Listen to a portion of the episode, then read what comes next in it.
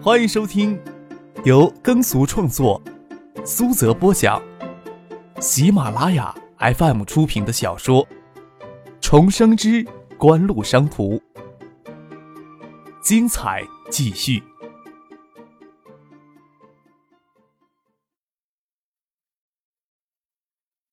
第七百七十七集。池佐秀藏对整个事情原委是相当清楚的，也借三井的势力暗中协调推动。索尼方面出面协调此事的联络人中村裕之，也算是锦湖的老相识。看到 DMP 艾普利尔的销量增长势头给遏制住了，池佐秀藏与中村裕之都认为第一战算是勉勉强强的打赢了。中村裕之更多是站在索尼的立场上看待此事，池佐秀藏就夹杂着私人恩怨了。谁能想到，这暂时赢了的一把快感，没有保持住一个月，就给击得粉碎了。才发现他根本就不应该有任何的快感而言。遏制住全球 DMP 艾普利尔销量的增长势头，在北美地区的销售量激增了近两倍，也就最近一个月稍稍缓了一下。然而，索尼等音乐发行商对互联网免费音乐资源的倾角，这才是锦湖敢跟微软狮子大开口。从头到尾，锦湖呀都在捡大便宜，想透了一些事儿。池佐秀藏都觉得嘴尖苦涩，有一种快要吐血的感觉了。池佐秀藏首先想到的是破坏锦湖与微软的这次交易。东芝与三星加入 DMP 艾普利尔阵营，就威胁了日系企业在便携式音乐播放器市场的王者地位。再让微软加入到 DMP 艾普利尔的阵营，岂不是意味着前期努力所有完成的战绩都有可能会白费了力呢？在池佐秀藏看来，锦湖之所以能崛起，能在五年多的时间里奇迹般的崛起，与锦湖傍上的德仪这根大树有很大关系。不说远的，没有德仪，中晶微星凭借自己的能力，想将晶圆制成技术提高两代，少说也要十年时间。若是再让锦湖傍上了微软，那还得了呢？仪式结束以后，大家寒暄着钻进了车里，准备过江去。过来的时候，王海素跟在后面，车子就停在停车场的外面。离开时，还是要让部委、市里的官员与日方代表的车先行。王海苏坐进车里，看着一辆辆小车先于他鱼贯而出。这个时候，王海苏才注意到对面工厂竟然是锦湖的 STN 精品生产基地爱达精品电子有限公司。发动车，跟着车队往二桥方向驶去。拐上二桥的桥面，还能从后视镜里看到中兴微星新浦工厂的一角。再看看前面的车队，整个车队落在后面，没有几辆了。但是不管怎么说，总算是挤进了这个圈子里，真正在背后操纵着这个世界的圈子。丢在仪表盘上的手机响了起来，王海松拿过来是林雪的电话。你陪我去机场送人，池佐秀藏今天不会离开建业了。刚才他的秘书打电话给我，说是夜里要见一面。虽然建业是一座绝对不应该对日本友好的城市，但是九九年在建业短期居住的日本人常年超过一万两千人。新市街东北角的长青巷坐落许多日系酒屋与俱乐部，也因此得以繁荣。这里的日式酒屋与俱乐部通常只接待日本人或者日本人邀请的客人。谢剑南在仙台酒屋前下了车，让司机将车停得远一些，走进了酒屋，看着衣着暴露的小姐拥立在入口处的内侧，一起拿蹩脚的日语打招呼。他皱了皱眉头：“对不起，这里不接待中国人。”经理似乎看穿了谢谢南的身份，跑过来阻止他进去。谢谢南心里倒是想转身就走。比起日本人，这些中国人的嘴脸让人看了更加的厌恶。他轻轻吸了一口气，缓缓说道：“我是池佐请来的客人。”他刻意将敬语忽略掉。“啊，是池佐先生的客人呐。”经理又陡然热切起来。“我领你过去吧。”谢剑南在何时脱掉了鞋。借这个功夫，大量合适里已经入座的人，林雪、王海素、华夏电子南方公司总经理周信东也在，严文介也在。白天的典礼没有看到他的人，也不知道他什么时候来建业了。日本人方面，池佐秀藏、NEC、小泽雄、索尼的中村裕之都是老面孔。池佐秀藏不急着离开建业，反而留下来宴请大家，真是叫人疑惑。谢剑南走了进来，说道。临时有事耽搁了一下，那咱们就开始吧。池佐秀藏拍了拍手，从屋内侧帘子背后走出一列穿着和服的少女，走到个人的身边坐下，拿着蹩脚的日语打招呼，帮着斟酒。谢剑南将酒杯举到嘴边，抿着没什么滋味的日本清酒，打量着坐在对面的众人，心想：都是给景湖与微软的可能合作给吓着了吧？景湖九七年将叠机业务到香港借壳上市，套走四十亿，正是借着这四十亿，发展到今天的景湖。才亚洲电子产业巨头感到一丝威胁。要不是将叠机业务借壳上市，光靠叠机业务自身的造血能力，要攒足四十亿，少说要六七年的时间。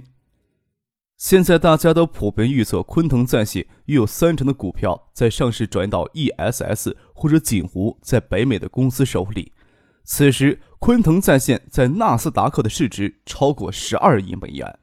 这些股票再过一个多月就要过限售期了，也就意味着再多一个多月，手里将多出三四亿的美元现金出来。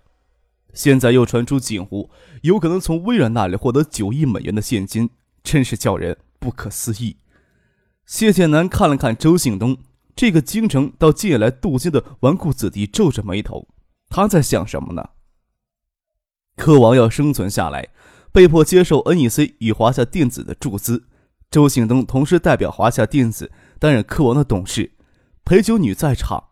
依照惯例，大家只喝酒谈风月，不谈其他事情。谢剑南真是想不通，华夏 NEC 为什么要急着投产？外部市场环境如此的恶劣，没有核心知识的产权，华夏 NEC 投产就意味着巨额亏损。中金微星也是拥有锦湖提供的内部市场，才站稳了脚跟。周信东见谢剑南看向自己，不知道他心里在想什么，勉强的笑了笑，举起杯子摇敬了一杯。中金微星与德仪的技术转让协议一直以来都是大家关注的焦点。华夏电子内部极其推动华夏 NEC 投产，除了池所秀丧等人承诺要给华夏 NEC 解决订单问题之外，主要的原因就在这里。当中金微星与德仪之间的协议通过美国当局的审查，也就意味着技术封锁的口子又破开一些。NEC 从日本获得同规格的技术也将不难。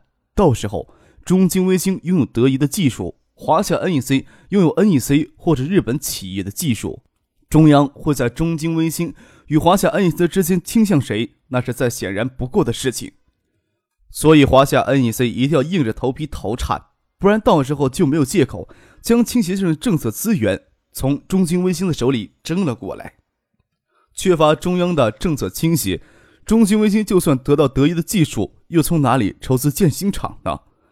虽说芯片市场萎靡不振，但是欧美有实力的芯片制造商都在借低潮期扩张产能，使得晶圆厂制造设备持续增长。中兴微星九七年投资一座十二英寸的晶圆厂，将六条生产线。十亿美元足够用了，到今年十亿美元就只能建四条生产线。中芯微星一次就从德仪获得两代技术，建八条线就要二十亿美元，建十二条线就要三十亿美元。没有中央政策的倾斜，东海省地方就算使上吃奶的劲儿支持锦湖，都帮不了多大的忙。东海省九八年放贷总规模还不足七百亿，需要融资支持的地方太多了，就算有余力。也将首先联合江南省支持东山港千万吨级的钢铁产业基地项目。千万吨级钢铁产业基地更是所需资金超过五十亿美元的超级项目。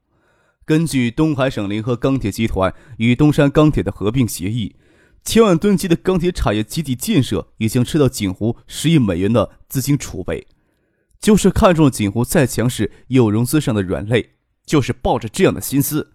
华夏电子内部才硬着头皮推动华夏 NEC 投产，只是算计再巧妙，都跟不上形势的变化。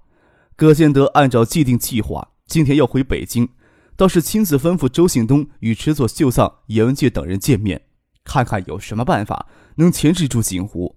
若是让锦湖一直这么风光下去，他们的日子会越来越难过的。周信东也知道严文介为什么会坐在这里。兴亭千万吨级钢铁产业基地的建设，直接对红信系的温州钢铁集团形成强势竞争。严文界更希望看到锦湖陷入资金匮乏的泥沼当中，直接将千万吨级的钢铁产业基地拖到不了了之，才符合他的心意。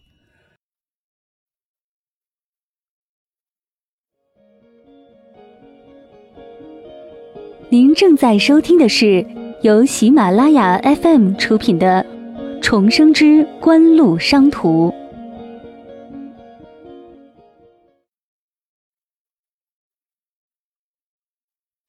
锦湖竟然有可能从德一那里敲诈九亿美元，的确能让人触目惊心的。严文界心里除了为锦湖敢向微软报价九亿美元感到不可思议之外，另一方面也在想。这也证明了新科技经济在资本操作上的确大有可为。之前谁能想到，一直亏本运营的昆腾在线在纳斯达克市值飙升到十二亿美元？谁能想到，一直亏本运营的亚马逊市值能飙升到三百亿美元？比照亚马逊的市值，锦湖的九亿美元报价似乎也不算太离谱。严文杰在想，他们现在要跨出的步伐是不是还是小了呢？科王高科将嘉里地产在湖东公寓楼的南侧高新区行政中心北侧建造，临雁归湖东岸建造一栋十二楼高的办公楼，整体买下来作为科王高科在建新设的研发中心。从研发中心里出来，沿湖有条狭长的湖滨绿化带，步行七八分钟就能走回到燕园。在建业，陈静喜欢走湖滨绿化带步行去公司，再从公司步行回燕园。入夜以后。月色清冷，燕园东南临湖的休闲绿地幽静，走在其间，感觉更加惬意。锦湖真的向微软开出九亿美元的价码呀？月色下，陈静侧头凝视看着张克。微软体壮肉肥的送上门，不张口大咬一下，不是对不起比尔大叔了？张克笑着说。陈静嫣然而笑，说道：“真是距离越拉越大了。”抢钱都不带你们这样抢法的，漫天要价，坐地还钱，搞些事情让一些人跑出来闹腾闹腾，谁能相信微软真的同意我们的报价呀？张克说道：“你自己也没有信心呀？”陈静脑袋微歪着，在张可面前似乎没有必要将小女人的姿态收敛起来。又迷离优美的夜色里，她的眸子清亮而迷人，嘴唇也闪着娇嫩的光泽。这个信心呀。就要看从哪个方面来说了。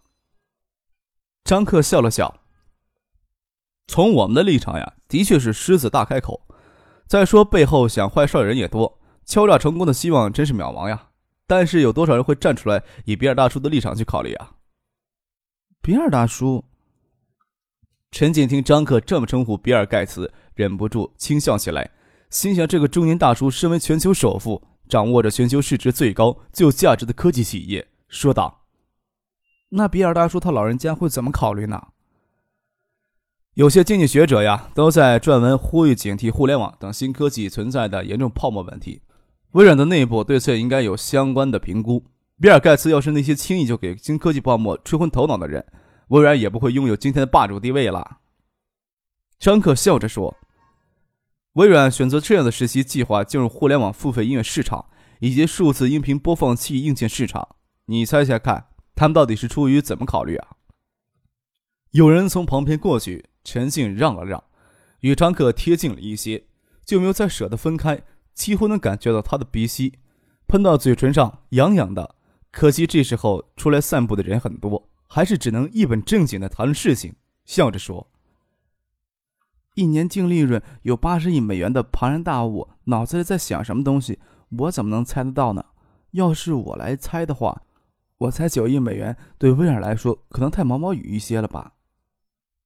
新科技浪潮汹涌起来，微软市值从九八年初的一千二百亿美元飙升到现在的两千九百亿美元。九亿美元相比较微软的天文数字一样的市值，似乎真的很不显眼。张克笑了笑，视线落在陈静秀着的鼻梁，伸手过去牵她的手，还没有牵到，从拐角里又走出一对夜间到湖边散步的夫妇。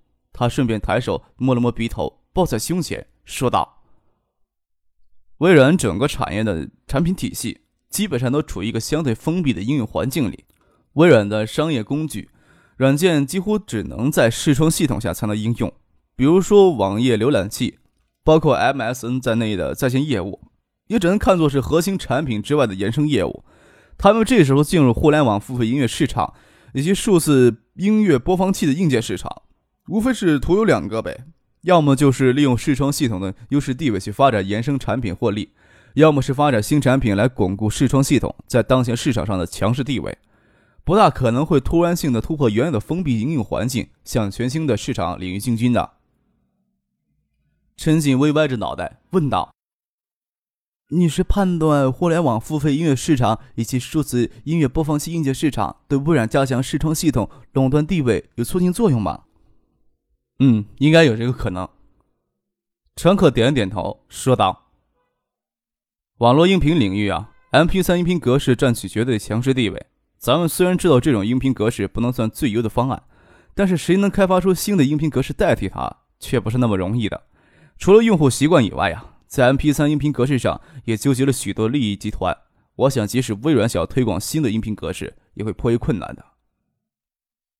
陈静的眸子亮了起来，伸手轻吻着嘴唇，这才明白张克要表达的意思，身子在那里摇摆的笑着，拿尾指将耳鬓的发丝撩到耳后，说道：“下午与子佳坐在那里无聊，想着全球音乐在线百分之三十的股权怎么才值九亿美元呀？我们在想呀。”付费用户从全球音乐每下载一首歌曲需要支付九十九美分，其中六十美分都是支付给发声商，剩下三十九美分就算有二十美分的纯收益，以三十倍的市盈率，全球音乐在线网站每年要售出五亿歌才值这个价钱。以每个付费用户平均每年购买五十首歌来计算的话，全球音乐在线网站至少要发展一千万付费用户。哎，陈锦笑着叹了一口气，说道。何该钱呀，都给你抢过去了。